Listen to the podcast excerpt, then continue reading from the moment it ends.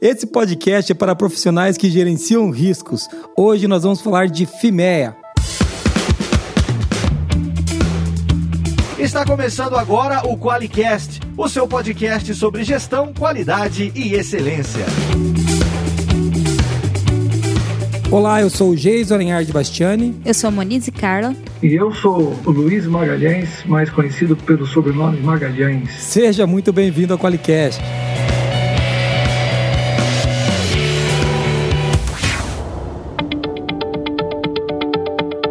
Olá, você que escuta a gente aqui no Qualicast. Hoje estou de novo com a minha parceira de bancada, Monize Carla. Aê! Quem que a gente tem hoje, Monize, para falar com a gente, para de novo, mais uma vez, salvar a gente da ignorância plena e completa, para não dizer total que nós temos. hoje a gente está com um convidado que é, eu costumo dizer que é os amigos que o Festiquali nos deu. Estamos aqui com Magalhães, é isso? Seja bem-vindo, Magalhães. Tudo bem com você? Tudo bem, Geisa? Tudo bem, Monize? É um prazer enorme estar com vocês aqui no podcast, né? Fazendo, é, posso confessar em público, meu primeiro podcast. Olha só que chique, né? Então, já estou já tô começando com chave de ouro aqui, com esse timaço aí, né? Dando todo esse suporte para nós aí. Valeu, cara. E assim, é, você começou mal, mas o que importa é começar. O que eu digo assim, não importa. Ué, cara, você acha que o Pelé começou jogando no Santos? Não foi assim, né, cara? O cara teve que jogar aí no. Ué, o cara, o Sócrates, ele começou no Botafogo de Ribeirão Preto. Você não acha que ele é, ia ser o que foi no Corinthians, né? Então é, é isso aí, cara. Não, é e você vê, eu comecei na Força Aérea Brasileira, né? Meu sonho era ser piloto de caça. Eu queria ser piloto de, de F5 da Força Aérea, né? Fui cair numa escola de formação de de tecnólogos em, em manutenção de aeronaves, né? E depois eu fui cair é, na manutenção. Depois que eu saí da manutenção de aeronaves, eu fui para a Embraer e lá foi que, digamos assim, eu meio que caí de paraquedas na, na área de controle da qualidade, né? Controlando a qualidade lá, fazendo inspeção de peças e componentes de aeronaves e tal, não sei o que, né? E aí de lá, evidentemente, para o setor automotivo foi, foi muito fácil pela experiência né, que a gente trouxe lá da, da, da, da indústria aeronáutica, né, da indústria aeroespacial.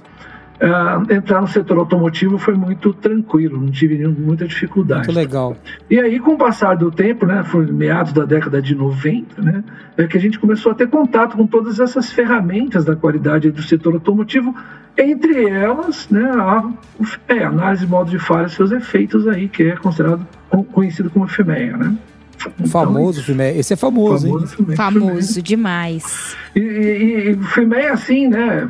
Já, já meio que introduzindo um pouco o, o ferramenta, ele, ele é mais velho que eu, né? Eu já tô com 60 anos, o filme nasceu na década de 50, quer dizer, então não é Mas tá com corpinho de 30, tá, né? que a galera gosta de filme, Jesus amado. Não, o, o, corpinho eu não digo tanto, mas os cabelos aqui não ficaram brancos ainda não. Não, você pode não, não, não, seu, você, você, galera, você assim como eu, nós somos, a, nós somos o resto, né? Agora, o Fimé, o Fimé tá com corpinho de 30, porque a é, galera não, gosta. então, meio quase que sempre o pessoal tá querendo inventar roda e tal, não sei o que. Agora surgiu essa nova versão aí, somando né, os conceitos americanos da IAG com os conceitos alemães da VDA e fizeram uma, uma FIMEA assim, bastante é, robusta, digamos assim, mas eu tenho meus temores. Eu, eu tenho, a gente, eu participo de um grupo é, onde tem alguns, algumas pessoas que são verdadeiros catedráticos. Tem gente lá que é doutor em FIMEA, né, mestre em FIMEA, e trabalham no setor automotivo, né, são gerentes industriais e tal. E a gente tem um espaço onde a gente debate muito o FIMEA. E desde quando surgiu essa nova versão aí, eu, nova edição, eu, assim, eu estou vendo com um certo temor. Por que, que eu vejo com um certo temor, é, gente? Porque é, infelizmente, né, eu já fiz muita auditoria no setor automotivo e infelizmente as FIMEIAs no modelo anterior a esse aí que eu me deparava, desculpa desculpa aí a, a, forma com a qual eu vou colocar, mas é, é, eram verdade, são verdadeiros papéis para estrangeiro ver. A coisa não é levada a sério, gente.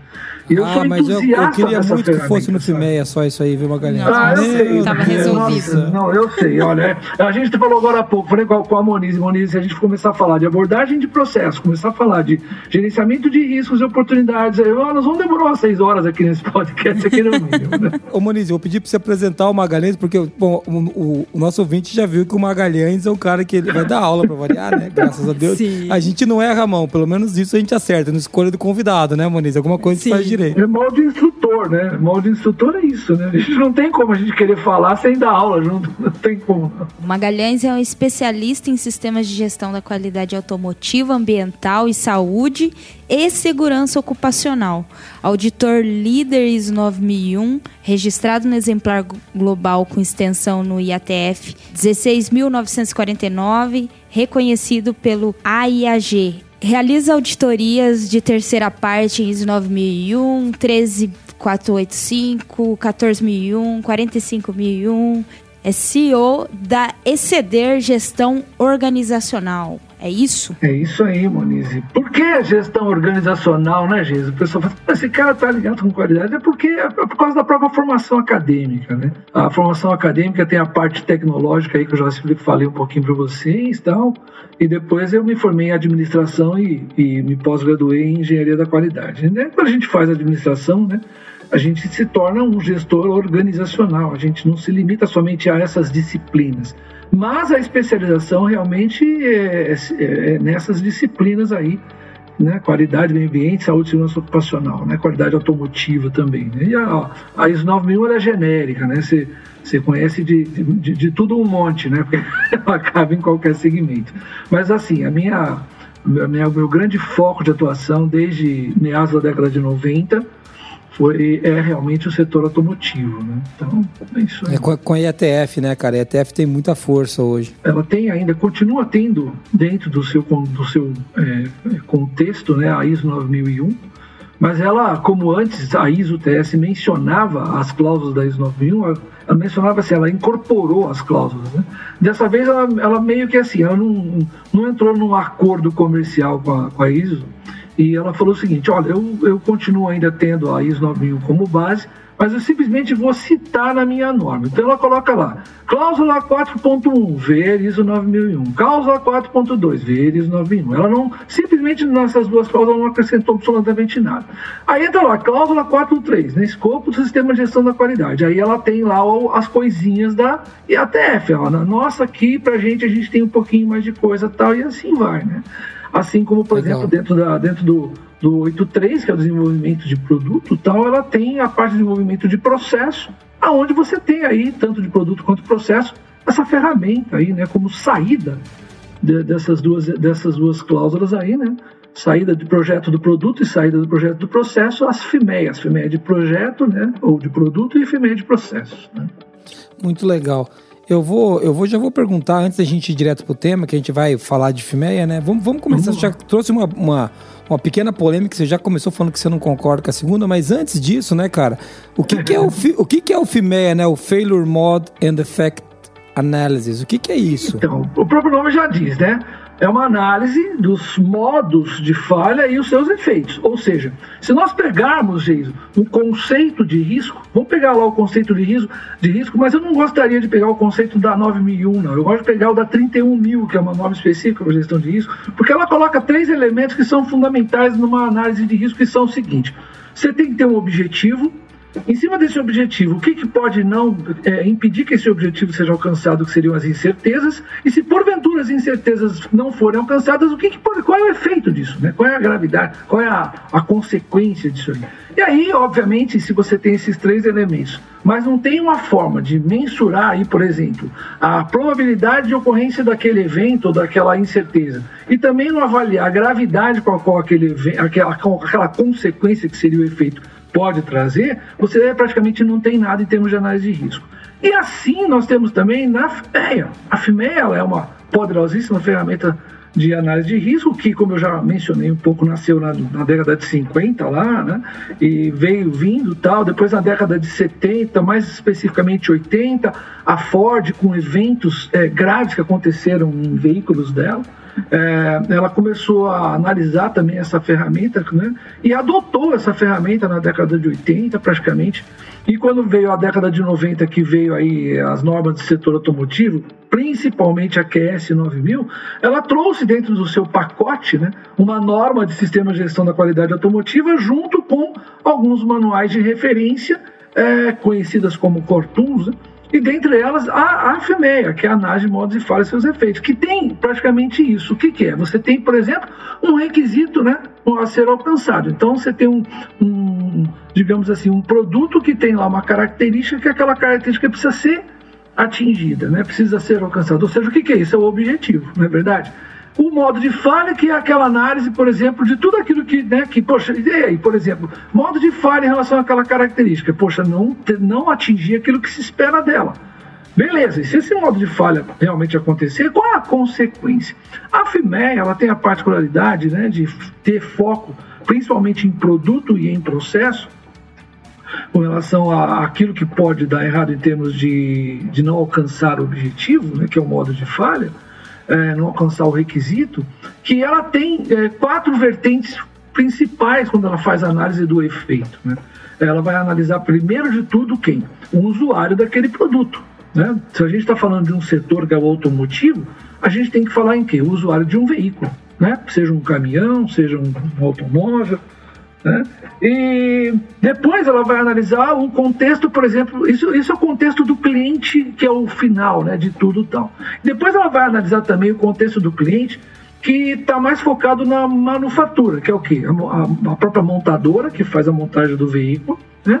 o cliente subsequente dele, que é aquele que vai entregar alguma coisa para uma montadora, e internamente na sua, na sua é, etapa de montagem, o que, pode sair de. pode ter de, de problema relacionado com isso. Então nós temos aí esses quatro principais aí, é, recebedores desses efeitos, que é em cima deles que realmente isso é tratado. Né? Na FIMEA, versão anterior, na quarta edição da IAG, Tava lá, mas ficava meio que escondidinho. Agora não, essa nova versão aí, a GVDA, ela deu meio que uma, né, uma ênfase maior. Ó, oh, vocês têm que pensar Legal. sobre esse ponto de vista e tal. Né? Então, ela, ela tem essa, essa, essa grande, um, esse grande objetivo, que é o quê? Avaliar a, a possibilidade de, de alguma coisa dar errado em relação ao não, não atingimento de um objetivo de um produto, né? E se porventura aquilo lá realmente acontecer, qual é o efeito?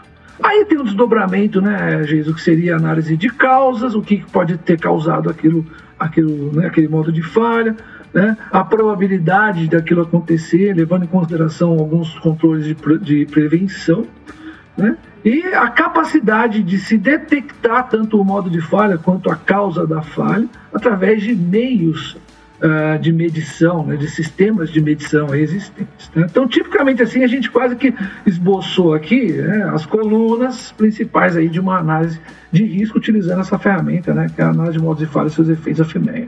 E a gente vai estrinchar ela no, corpo do programa, a gente vai falar de quais os tipos de FEMEA, quando que a gente usa, né? Agora, com essa pequena aula que o Magalhães está dando aí sobre, sobre FEMEA, é, o cara já pode estar tá pensando, putz, não entendo nada de filme, é sua chance, fica aí para ver se você aprende alguma coisa. Mas tem mensagem de ouvinte, amor? Como é que tá aí? Temos mensagens de ouvinte. Vou colocar aqui. Olá, pessoal do Qualicast. Muito prazer, meu nome é Rames Oliveira, tenho 21 anos, sou estudante de gestão de recursos humanos e eu conheci o podcast através do Instituto Aliança, estava fazendo um projeto com eles e aí, como eu sou um consumidor de podcast, mencionaram em uma das aulas o podcast da Qualicast. E aí eu acabei acompanhando, comecei a acompanhar, comecei a acompanhar. Quando eu fui ver, já tinha maratonado tudo, todos os episódios. E achei tudo muito incrível, né? Super, super me interesso pela área de qualidade, por todos os processos, procedimentos e etapas que tem. E adoro as piadas internas, todas as, as piadinhas que vocês fazem, acho muito bacana. E eu gostaria aqui de pedir para vocês, né, uma sugestão de episódio, que vocês chamassem o Gustavo Witt, né, MVP de People, da, do iForge. Eu acho que é uma pessoa que super iria acrescentar no podcast. E acho que daria aí um episódio maravilhoso, hein? Um abraço, tchau. Muito legal o, o áudio do, do Rames, porque ele. Cara, o cara é da área de RH e ouviu a gente, Moniz. Ninguém, nem os caras da qualidade escutam a gente, Moniz. Tem que, tem que esfregar isso na cara dos caras da qualidade. Olha aí, ó. Parabéns, Games. Você é um herói. Você ouviu. E viu, Muniz? Ele gosta das piadas. Na sua ah, cara. Não, não sei. Questionável aí. Questionável. Ah, cara, ele gosta das piadas. E assim, é óbvio. Vamos ver como é que eu faço. Você tem o telefone do Gustavo aí pra eu ligar pra ele e ver se ele quer é. gravar um podcast? Porque é fácil, né? O cara veio e fala assim: ó, chama o VP do iFood. Você acha que o VP do iFood quer falar com o Jason? Não, sério mesmo. O VP do iFood, ele tá obrando pra mim, entendeu? Ele não tá nem aí. Mas dá pra fazer finéia no iFood, viu? Se claro que dá, claro, claro que dá. Qualquer lugar dá, cara. Dá. Claro que dá. Eu lembro que na minha pós-graduação, né? Na pós-graduação eu fiz é, como parceiro, nós tínhamos uma, uma, uma das disciplinas lá que era ferramentas da qualidade e tal, mas em modo geral. E aí eu propus a ele, eu peguei um, eu fiz uma parceria com um, um rapaz que trabalhava na área de é, engenharia da, da Novartis, aquele laboratório farmacêutico lá, né? E eu falei com ele, falei assim, cara, o que, que, você acha da gente conduzir uma FIMEA, fazer uma FIMEA aí na, na, linha de produção de remédio de vocês aí, né? Meu, o troço ficou tão sensacional, gente, vocês podem não acreditar, gente, mas aquela FIMEA que a gente fez lá ocasionou para eles uma economia anual de 200 mil reais na época. Cara, então, é, mas é, é claro que dá. É claro que dá. Quando você analisa risco e aborda da maneira correta, você consegue. Consegue, tranquilamente. Muito legal. Ô Rames, muito obrigado, viu, por mandar seu áudio para nós. É... E Moniz, o que, que o Rames vai ganhar, Moniz? Eu, deixa eu ver aqui. Eu tenho aqui na, na porta número 1. Um, um carro zero quilômetro. na porta número 2, eu tenho uma viagem pro México, 30 dias. E na porta número 3, stickers, Moniz. O que será que ele vai ganhar? Qual Não. porta você escolhe? Nós escolhemos a porta 3. Ele ganhou maravilhosos stickers da Forlogic. É isso aí, isso aí. Fique, continue mandando áudio, porque uma hora dessa a gente abre essas outras portas, você vai ganhar um carro ou uma viagem. Mas por enquanto, Ramos. A porta da esperança aí é mesmo, né? Da... Aqui tá mais pro Sérgio Malandro, a porta dos desesperados. então, assim, mas obrigado por mandar, Ramos. Brincadeiras à parte, cara, muito legal você estar tá ouvindo. E brincadeiras à parte também, eu vou tentar contatar esse maluco aí, tá? Do VP do iFood. Se ele for desocupado o suficiente, ele me manda um lanche e grava comigo. E é. daí a gente, faz, a gente faz alguma coisa juntos aqui. Ele não precisa nem gravar, né? Se mandar o é, lanche. Se ele mandar o lanche, eu tô nem aí, ó. Obrigado. Ah, eu quero que ele grave, pô. Ô, Moniz, quem quiser mandar, mandar áudio pra gente e concorrer a algumas coisas aqui nas portas, na porta dos desesperados do Jason, que por enquanto tá sendo stickers. É, ele manda o áudio dele para onde? 43 998220077. Muito obrigado, Moniz. E viu, Magalhães, os caras mandam um áudio. V vamos agora ver quem é que banca a fortuna incalculável que a gente usa para produzir esses stickers folhados a ouro. Hashtag só que não. Quem que paga essa fortuna, Moniz? O Qualicast, uma iniciativa do grupo Forlogic, patrocinado pelo Qualiex, o software para quem quer implantar um sistema inteligente de gestão da qualidade. Para mais informações, acesse qualiex.com.br.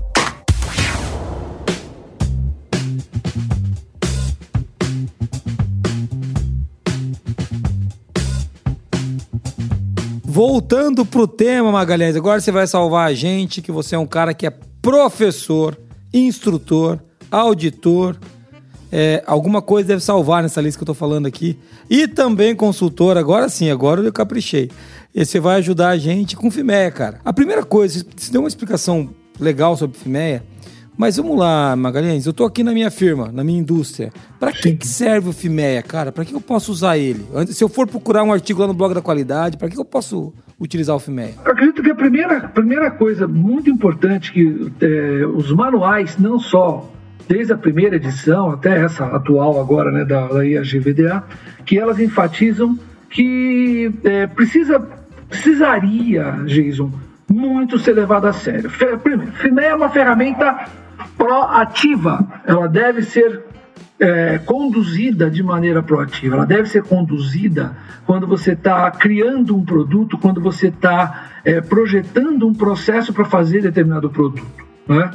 É, então, esse seria o, o, a principal finalidade que a gente precisaria entender em relação a uma, uma FIMEA. Tanto que ela faz parte, é uma, uma das, das é, etapas fundamentais de duas fases do planejamento avançado da qualidade do produto, né, que é uma outra ferramenta, o APQP, o setor automotivo, e ela, eles sempre colocam lá. Né? Toda vez que você está projetando um produto, você tem que fazer, por exemplo, uma análise de tudo aquilo que pode falhar em relação àquele produto e atender o que se espera dele.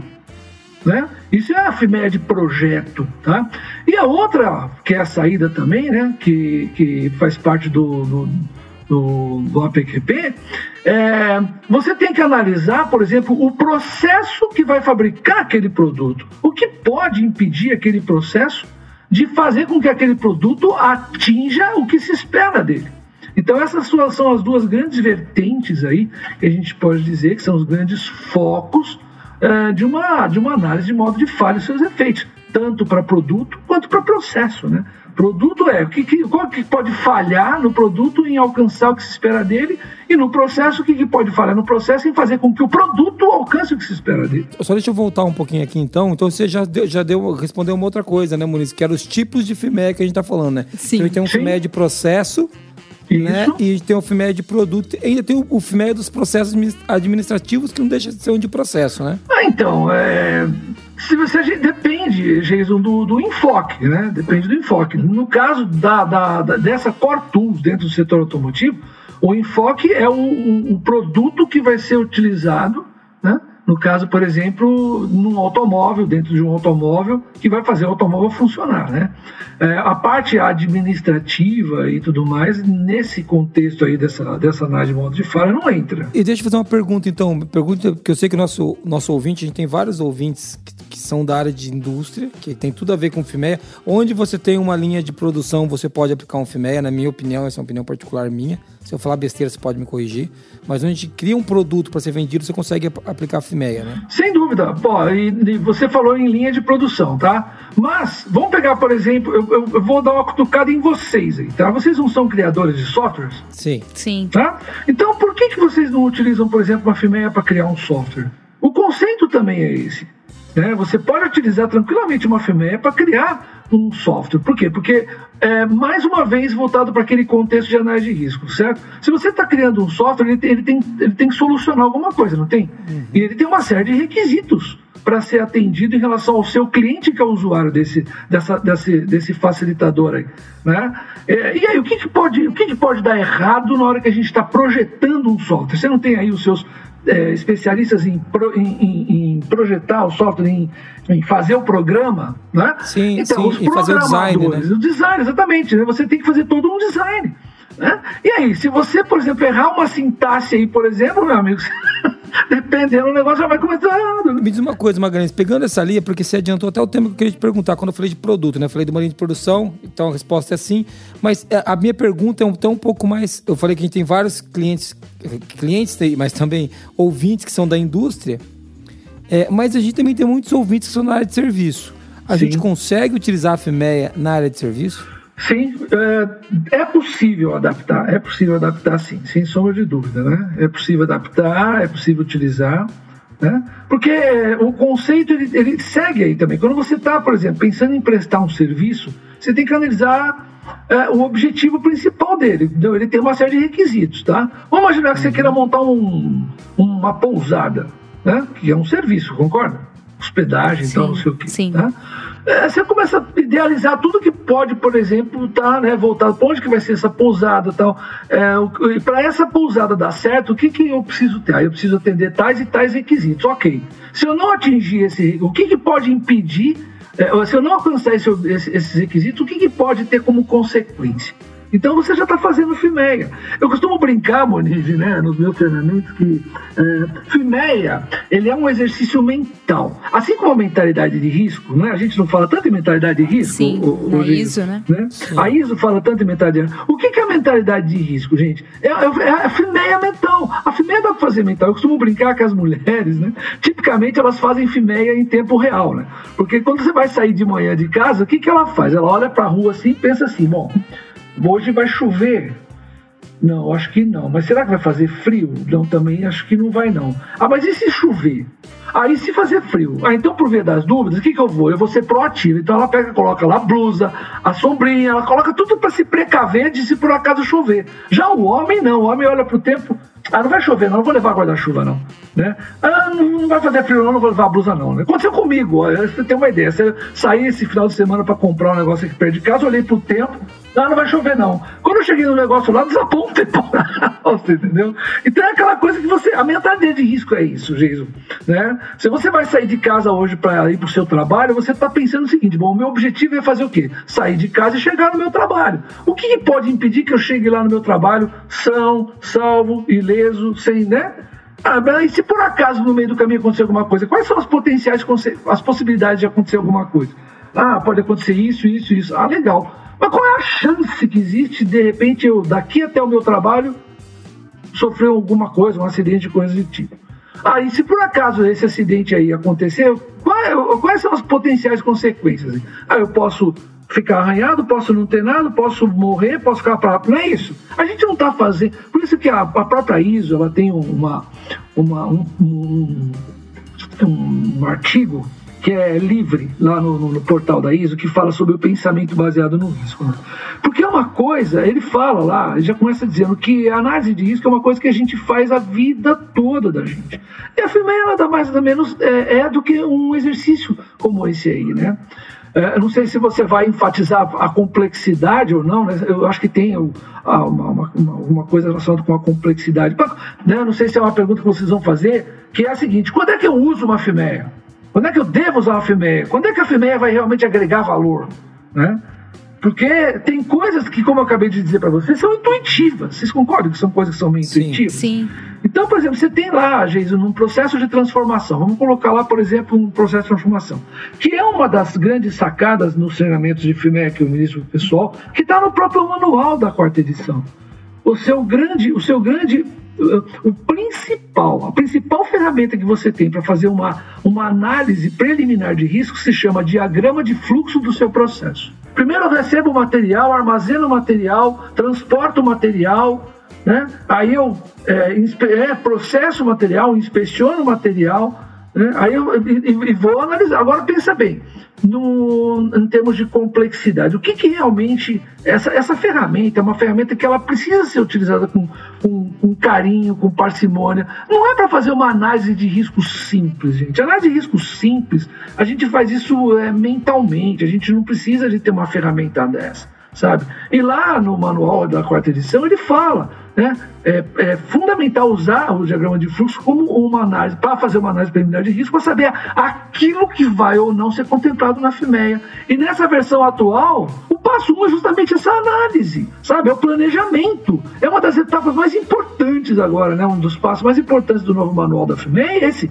Nós precisamos planejar a nossa FIMEA. Não é simplesmente, sabe, pegar tudo que está no diagrama de fluxo, tacar lá e ficar fazendo um exercício de risco medíocre de que não leva ninguém a nada, com pouquíssima agregação de valor, né? que você olha para aquilo lá, dá desespero, porque além de agregar zero valor, é, toma tempo, toma recurso, é feito muitas vezes pelo, por uma única pessoa, pessoa até apelida né, de né, Fimeu. Essa né? foi boa. E, e aí lá na frente fica reclamando.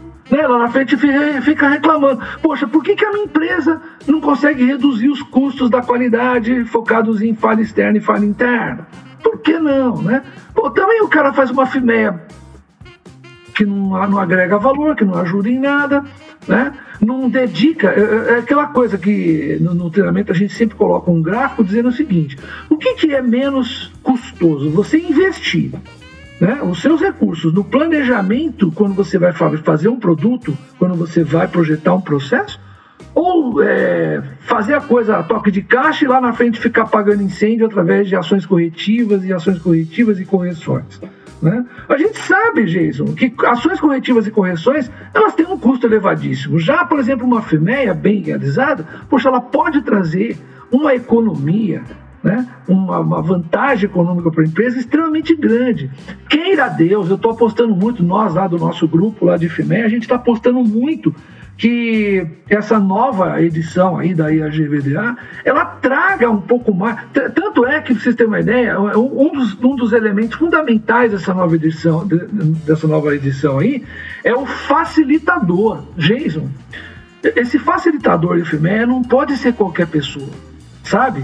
É, ele tem que ser uma pessoa que ele tem que ser. É, não precisa ser um expert, na, na, na, na, realização de um produto, não precisa, mas ele tem que ter muito mais qualidades, para você ter uma ideia, de liderança, sabe? De conduzir uma equipe, entendeu? Tanto é que já tem até um treinamento para formação de facilitador de FEMEA. É, a Alemanha, tal, os Estados Unidos já estão bolando isso aí. Então é aquela coisa, é a mesma coisa da análise de risco simples que a gente faz, por exemplo, no nosso dia a dia, nos nossos processos, nas nossas organizações. Né? É tudo feito, uh, fugindo um pouquinho da firmeza, mas é tudo feito o quê? Né, a, gente, a gente tem batido tanto nessa tecla, você, o, o Dites, né, o Maurício Sócio, eu. Né, a gente parece que, caramba, a gente gosta tanto desse negócio aqui chamado qualidade que a gente fica assim desesperado quando a gente começa a ver um monte de coisa sendo feita a toque de caixa sem agregado, agregação de valor para atender o quê? uma certificação. Cara, é complicado isso, sabe? Não dá, não, não dá faz sentido, né? sabe? Não dá. Deixa eu te fazer uma pergunta. Você citou algumas vezes o, o manual. O nosso ouvinte ele pode estar tá, tá interessado nesse manual. Se não me engano, ele é o FIMEA quinta edição, né? Que é o AIEG mais o VDA. É isso? Não. Na verdade, assim, a, a IAG é, um, é um, um, organismo americano, né, uma entidade americana, vamos chamar assim, uma entidade Sim. de normalização americana. É, uma, é a, AB, a ABNT dos Estados Unidos, né, digamos assim. E a VDA é a ABNT da Alemanha, né? digamos Sim. assim. Tá? Então são órgãos normativos tal, que, que resolveram juntar e ela, cada uma delas tinha as, os seus manuais independentes. Então a IAG ela tinha um manual que ia da primeira edição até a quarta, foi até a quarta edição, né? E a, a VDA tinha lá o, o, os seus volumes lá também, que agora me falha a memória qual que é, que também tinha lá suas edições. Então agora o que aconteceu? Como, a, como no mundo, no mercado automotivo, nós temos é, duas grandes linhas, né, dois grandes segmentos aí é, de, digamos assim, de na, movimentos nacionais, digamos assim, que é o movimento nacional americano e o movimento nacional alemão, né? Cada um gosta de sentir, seguir meio que a sua linha. Então você tem Volkswagen, Mercedes, é, BMW tal, lá não, a gente segue a linha da VDA. Aí você tem a Chrysler, a Fiat agora que juntou com a Chrysler, você tinha, não, nós vamos seguir, seguir a linha americana tal. E aí chegaram a um ponto que é o seguinte, poxa, por que, que a gente não resolve e unifica essas duas ideias e faz uma coisa mais robusta envolvendo os dois manuais? E criaram a primeira edição, né? Isso. Primeira edição do manual de FIMEA, AIAG e VDA. O nosso ouvinte até ele quer saber, é, Magalhães, onde é que ele consegue esse manual? Ele compra pela internet? Tem alguém que tem traduzido no Brasil? Ele compra direto aqui? Aonde que encontra isso? É, ele tem traduzido, já foi traduzido, né? Ele já está disponível na versão é, em português, tá? E aqui no Brasil existem duas, duas entidades que, que comercializam, que representam a, a IAG e a VDA. Uma delas é o Instituto da Qualidade Automotiva, o IQA, né? E o outro é a Interaction Plexus, que é uma empresa de, de consultoria, treinamento tal, não sei o quê, que também comercializa aqui. Né? A Interaction Plexus ela é responsável pela formação dos auditores é, de certificadora do, de, automotivo, né, da nova IATF aqui no Brasil, né, a qual eu fui ligado durante 12 anos. Né, eu era um parceiro da Interaction Plexus por 12 anos, então foi praticamente lá que eu desenvolvi toda esse, essa competência e tal, e agora eu iniciei carreira solo, já, assim, com a ECD, né? Não, não, legal. Eu, eu, eu vi que tem no site da, da, da IKEA para vender mesmo aqui. Não é barato, né? Os caras vão comprar achando que eles vão pagar 30 reais no livro, eles vão cair das pernas quando eles for comprar. É bem, bem puxado. Não, mas assim, é, é, para uma empresa, né, Jesus, isso não é, não é tanto não é tanto assim, 400, 500 reais aí no manual desse aqui para ter a coisa oficial dentro da, da empresa, né? Mas o que que eu falo, gente? O que que eu mais prego? Sabe esse tipo de coisa aqui? Ele é muito generalista, sabe? Ele é muito uhum. generalista. Esse aqui, os outros, os exemplos que você tem uma ideia, ele dá um exemplo aqui de um o tempo todo ele está dando um exemplo de uma, uma, uma maquininha de levantar vidro para carro. Só que meu Deus do céu, a gente tem o quê? Uma, uma pequena fração de empresas que fazem máquina de levantar vidro. E como é que fica uma empresa que faz injeção plástica, uma empresa que faz hum, é, fundição, uma empresa que faz estamparia. Então é o que eu falo: uma coisa é a teoria, a outra é você colocar em prática toda essa teoria. Tanto é que eu, por exemplo, né, sempre ofereço nos treinamentos é, um, uma parte teórica e uma parte prática à luz da empresa. Né? Um dos grandes fatores de sucesso desse treinamento que eu acabei de ministrar na semana passada, de PQP e PIPAP, um overview de, de, de Core Tools, é, que o pessoal tem é, comentou bastante foi simplesmente o fato de eu trazer para esses treinamentos exemplos dos mais diversos. Isso. Não é, por exemplo, ah, vou ficar só na maquininha de levantar vidro, entendeu? Eu vou trazer. Esse... E para você ter uma ideia, você ter uma ideia, esse treinamento aqui, nesse treinamento, quando eu falo de um processo de produção, só para você ter uma ideia, sabe qual é o tipo de mercado, tipo de, de, de, de transformação que eu estou abordando aqui, a título de, de, de exemplo? Uma fábrica de skate. É, tinha, tinha, bom, eu não sei porque eu não sei andar de skate, então para mim não faria uma diferença. Pois é, vai ficar bom ou não. Sabe por quê? Você fica tão preso em, em, em ser uma coisa, peça de carro, peça de carro, peça de carro. Gente, peraí, mas até para fazer um skate, uma bicicleta, um, você consegue usar esses conceitos. É o, o lance de, da, da, linha de produção, né? De quando a gente tem que Exato. entregar um produto acabado, né? Legal. É uma das coisas que eu tenho visto é cada vez mais comum na área de serviços. Isso até você comentou por cima ali, né, Magalhães? Mas Sim. eu tenho visto, por exemplo, na segmento de logística, de saúde, Muito. usar demais o, o FEMEA, demais. Sim, não só o FEMEA, Maurício, né? Mas as outras cortus também, por exemplo, o CEP. Não sei se vocês né, fazem Sim controle estatístico do processo. Eu nunca me esqueço, o primeiro treinamento de controle estatístico do processo que eu fiz foi em 1995, foi no Instituto de Movimentação e Armazenagem de Materiais, IMAN, aqui em São Paulo. Nem sei se existe mais. Né? É, gente, o, nós, eram quatro pessoas, quatro pessoas ligadas ao setor automotivo, né? eu um deles, e mais dez pessoas na sala ligadas aos correios e telégrafos. Os caras estavam fazendo curso de CEP lá. E o instrutor, infelizmente, o viés dele, o conhecimento dele, era somente na transformação, só na indústria. Ele não tinha, por exemplo, é, visão de serviços. Né? Porque o correio é um prestador de serviço. Né? É, então, chegou um momento lá que os participantes falaram assim: olha, a gente não está conseguindo entender nada, é, a gente não sabe aonde que a gente vai aplicar essa ferramenta aí, tal, não sei o quê. E o Imã tava para perder 10 participantes do treinamento quando eles de repente colocaram um cara lá com uma visão um pouco mais holística que conseguiu, conseguiu enxergar tranquilamente isso. Ah, bom, eu achei que você ia falar que é culpa dos Correios não funcionar não, desse cara aí que deu treinamento. Esse, é, exatamente, mas o que, que é o, o que, que é geralmente né, você ter uma visão um pouco mais holística da coisa, né? É trazer para a realidade deles. Né? Eu, quando ministro um treinamento, a pessoa me chama. Eu gosto muito mais, Jesus, de fazer um treinamento é, em company do que eu fazer um treinamento Sim. à distância, um treinamento é, presencial, mas assim. É, aberto, né? Que chama, né? Fazer um treinamento, um treinamento aberto. Vem gente de vários locais e tal. Apesar de que também, por experiência, não, não, teria problema, não, porque eu sempre costumo trazer exemplos dele. Porque, graças a Deus, eu tive a oportunidade de ter uma vivência fabril muito diversificada. Né? Eu trabalhei em indústria de avião, depois eu trabalhei em autopeças estampadas metais, depois eu, na EQF da GM eu trabalhei com peças injetadas plásticas, conheci fundição, conheci. Então, esse negócio, na DNV certificadora, que foi auditor de certificadora, a ISO 9001 Jesus, permite que você audite um monte de coisa. Eu já auditei, por exemplo, é, a apanha de aves no, no criador para levar para abatedouro. então, Auditar a galinheira é foda, hein? Ah, desculpa o palavrão, mas puta, o cara vai lá, ex-funcionário Embraer, tá auditando um galinheiro. Pô, de asa de avião pra asa de galinha. Aí você, cara. conhece, você vai auditar, frango, por né? exemplo, né? uma LG lá em Manaus que fabrica rádio. Então você conhece é, a parte toda de fabricação de, de, de, de, componentes eletroeletrônicos. Então, isso permite, por exemplo, que no treinamento a gente consiga trazer meio que para a realidade de cada. Por exemplo, lá nesse treinamento que eu ministrei semana passada, tinha muita gente da área, a Moniz falou da área de logística, né? Armazenamento, área de embalagem. Meu Deus do céu, o cara faz caixa de papelão. Onde é que está a aplicação de uma FIMEA na fabricação de uma caixa de papelão? Oh, né? Onde é que está o APQP na fabricação? Onde é que a, a, a importância que existe numa embalagem no contexto né, de, de um um produto e tudo mais, né? Então você trazer para essa visão é uma coisa interessante, cara. Ô, Magalhães, explica para nós o que é PQP, cara. A PQP é uma sigla em inglês, eu já vou dar traduzido, né? Que é o planejamento avançado da qualidade do produto. né? Muito Planejamento legal. avançado da qualidade do produto. Ele é composto de cinco fases. A fase 1, um, que é o planejamento, tipicamente. A Uhum. fase 2, que é o desenvolvimento do produto. É, a, a fase 3, que é, é, desenvolvimento do processo. A fase 4, que é validação do produto e do processo.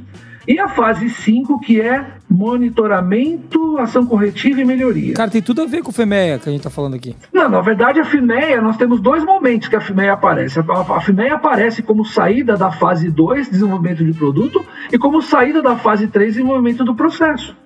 Né? E aí nós temos, por exemplo, onde é que você usa o CEP dentro do APQP? Quando você vai fazer os estudos iniciais de um processo. Né? Você tem que analisar a capabilidade do processo, que são aqueles índices né? de PPK, CPK, Sim. que o pessoal fala. Ah, onde, que, onde que entra, por exemplo, a análise de sistemas de medição? Entra dentro também da a parte que fala, por exemplo, de validação de produto e processo, que aquele sistema de medição para fazer os estudos iniciais tem que ser realmente estudado para poder eliminar ao máximo a interferência deles na medição para subtrair esses índices aí de, de iniciais do processo. E onde que entra o MASP 8D, né, que, é o, que não é bem um Cortum, mas é uma metodologia disciplinar de solução de problema? Na fase 5, que é justamente essa fase de monitoramento ação corretiva e melhoria. Aliás, eu falei monitoramento, desculpa, é retroalimentação. Retroalimentação, ação corretiva e melhoria. Me perdoe. Ô, Muniz, nota aí pra gente gravar outro podcast pra falar aí. Toca o sino, toca o sino. Toca o sino que eu vou que gravar um, um podcast pra falar só disso. Porque aí, meu irmão, aí nós estamos enrolados. Só para dar uma saidinha, só para dar uma de quebra, a saída do APQP é o PIPAP, que é o processo de aprovação de peça de produção. Né? A grande saída do, do, do APQP é o PIPAP, né? que é o processo de aprovação de peça de produção. Isso tem muito a ver com a indústria automotiva, né? Eu sei que não é só dela, vamos fazer isso repa- reparar bem isso, né? Porque senão parece que a gente consegue usar, nela. Mas a indústria automotiva tem esses termos muito fortes, não tem, Sim, Magalhães? sim. Desde, como eu te falei, né, no, no- no- quando surgiu a QS 9000 e o seu pacotinho lá, que vinha num. Era um conjunto que tinha a norma QS 9000 e os manuais de referências. A PQP, PIPAP, FIMEA, MSA, né, análise de sistemas de medição, e o CEP, que é o controle estatístico do processo. Era um book, um, vinha lá até encadernado, bonitinho e tal, né? Ô, Magalhães, pra gente continuar falando um pouco de FIMES, senão a gente já, a gente já tocou o sino, vamos ter que gravar, vamos ter que gravar outro podcast. Já se enrolou com a Mas eu gente. falei com ela, isso aqui leva umas seis horas. Quando a gente tá falando de fazer um FIMEA, né? é, você já falou quando usar. Agora, o que, que a gente considera para fazer o FIMEA? Pelo que eu conheço de FIMEA, que é bem menos que você, a gente trabalha basicamente com a gravidade do problema, probabilidade de que ele aconteça, né? E de detecção da falha, é isso? Então, é, eu sempre falo meus treinamentos que é fundamental a gente colocar foco. O pessoal fala comigo, mas foco em quê, Magalhães? Características especiais, aquela característica associada com a função do produto, aquela característica que pode afetar a segurança do usuário de um veículo, por exemplo. Né? O FEMEA não é uma ferramenta para ser usado para fazer, por exemplo, é, análise de modo de falhas de um armazenamento de peça no almoxarifado. Me poupe. Sim. Isso aí você faz uma análise de risco simples, né? Não é para fazer uma análise, por exemplo, de transporte da- da- do caminhão que está trazendo a matéria-prima para o armazenamento. Não é isso, sabe? Tem que ter foco, gente. E aí quando você tem esse, esse, eh, quando você coloca foco, você vai analisar aquilo que realmente é relevante. Principalmente o quê? Etapas do seu processo que vão transformar o material no muito produto legal, muito legal.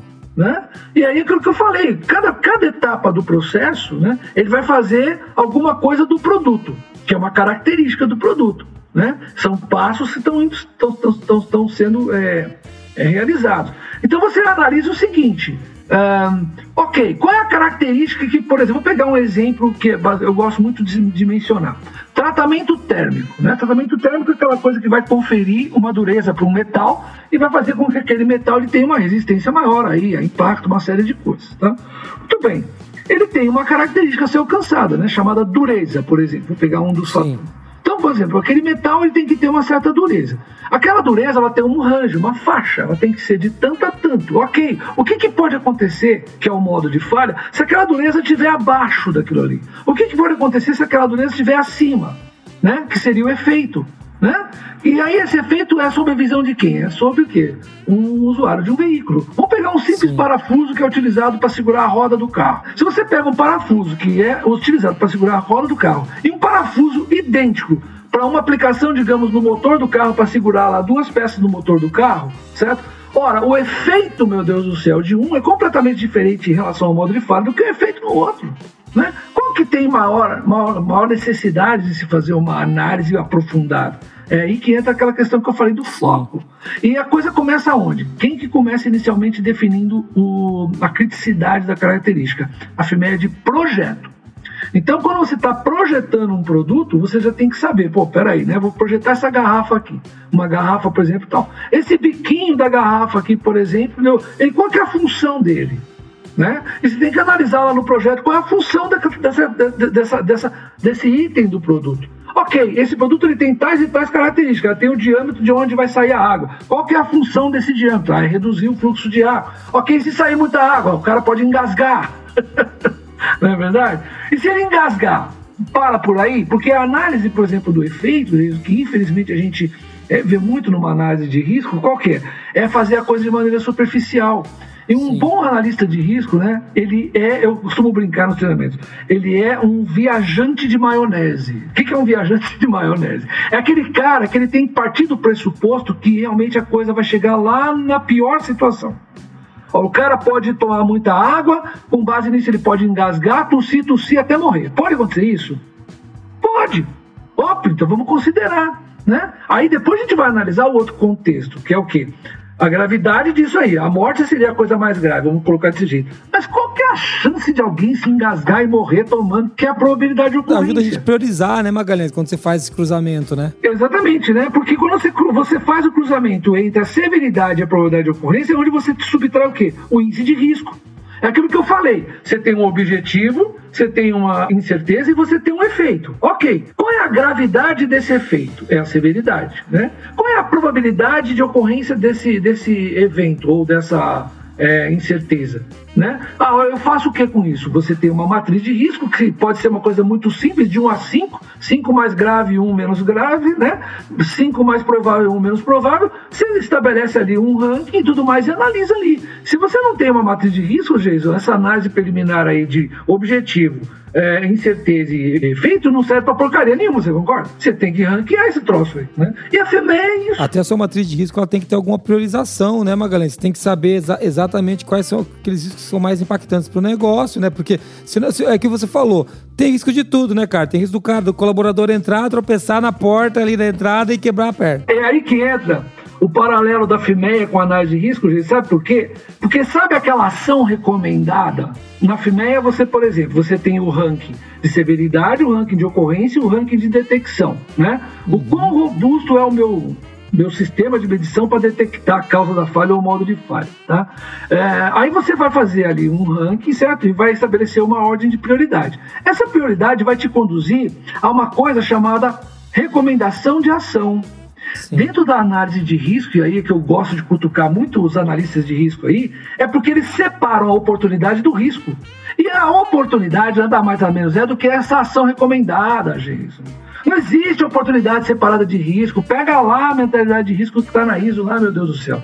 Primeira coisa que ele fala lá é isso. E se você separa a oportunidade do. Tem gente que coloca, aquelas planilhas mirabolantes e coloca lá. Ah, isso aqui é um risco ou isso aqui é uma oportunidade? Meu amigo, a oportunidade é em decorrência do risco, não é separado uma coisa da outra. Inclusive, você tem os paralelos à FEMEA, que são, por exemplo, dentro do contexto do, da gestão ambiental, o aspecto impacto ambiental e dentro do contexto de saúde e segurança ocupacional, o perigo e o dano, né? Ou o perigo e risco. Uhum. O pessoal fala. Eu nem gosto de usar perigos e riscos para não ter de novo essa essa confusãozinha aí. Vamos dar uma coloca perigos e danos ali de saúde e segurança ocupacional, que não deixa de ser análise de risco também. Falando disso, a gente tem essa dificuldade de conectar. Essa semana eu conversava com a Moniz numa análise crítica aqui, eu falei que nós estamos correndo risco de ultrapassar a nossa meta de, de resultado esse ano.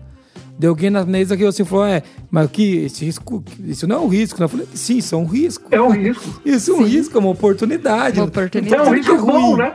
É um risco bom. É um risco bom. A gente corre o risco se a gente fizer isso, isso, isso. Então, é difícil a gente falar desse jeito porque as pessoas não, não, não associam, mas faz muito sentido.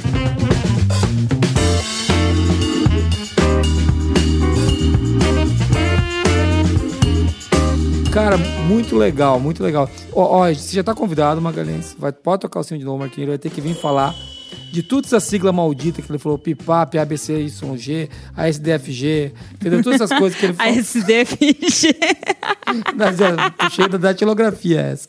É, datilografia entregou a idade, né? Então é... Porra, cara. Ô, Geis, ô, Geis, se você quiser fazer um paralelo né, do, do, do, do planejamento da qualidade de um produto, você usa, por exemplo, aí na sua empresa. Direto. Claro que Você, quando você vai Sim, fazer um sim. software, você tem um, você tem um Gantt aí que você utiliza todas as fases e etapas que você tem que passar para criar um software. Não é verdade? E depois você vai o quê? Validar um software. Como é que você valida? Vamos testar essa bagaça aqui, Eu quero cara. gravar um podcast só sobre isso, cara, porque esse é um tema muito legal. Cabe muito, eu acho que. Eu acho até, inclusive, Magalhães, que traz uma, um aspecto técnico que faz falta na qualidade hoje, né? O, o Rogério Sim. Meira fala muito disso, né? Que tem muito aprendiz de feiticeiro, jogando búzios na qualidade. O cara fala, joga os búzios e fala, vamos fazer isso, né? Então, é, é, é, não, é sentindo meu coração que a não conformidade tá por aqui. É igual puxar, procurar água com forquilha, sabe desenho animado? Que o cara pega aquela forquilha Sim. e procura água, o cara procura não conformidade, daquele jeito. É verdade. É, eu, eu só, eu só lamento, né? Eu só lamento, ah, infelizmente, né? Que as organizações têm, é, dentro do seu contexto de redução de custo, ah, buscado profissionais aí que, meu, deixa muito a desejar, sabe? Isso, isso tá deteriorando demais a coisa, Isso é sabe? um problema. É realmente muito aprendiz de feiticeiro. É muito. Demais. Diferente dos ouvintes do Qualicast, né? O cara que, escuta aqui- Qualicast, esse é cabeceira. Esse aí voa. Mas esse, exatamente, o ouvinte Qualicast né, é aquele que, por exemplo, ele quer sair né, de- desse lugarzinho comum aí, quer se destacar. Eu, no começo da pandemia, eu ministrei uns treinamentos gratuitos aí de ATF, esses core tools, tal, não sei o quê. Porque eu resolvi o seguinte, falei assim, gente, eu tô parado, tem um monte de gente parada, perdendo emprego e tal. Poxa, por que não dividir isso que eu sei com esse pessoal? Ô, ô Geison, eu, eu falei com eles, gente, se alguns de vocês, um único de vocês, conseguir ser diferente para conseguir uma ocupação de novo no mercado, em função de ter participado disso aqui, para mim já, já, já valeu, já foi a melhor coisa. A gente está aqui Muito para somar, para a gente né, somar, dividir com vocês o conhecimento. E outra coisa, né, que a gente tem que sempre colocar, eu sempre coloco. Gente, eu não sou o dono da verdade, longe de mim ser isso aí, mas eu, eu sempre estou buscando. Mas tem Você conhece o né, Pavani, né? O Pavani É, conhece. O Pavani sim. tem um, um jargão muito interessante que ele fala, né? É, em busca do último conhecimento. É isso que a gente tem que buscar É. quando a gente quer apri- aprimorar dentro daquilo que a gente faz. Né? Ô, Muniz, vamos pro resumo? Puxa lá. Vamos.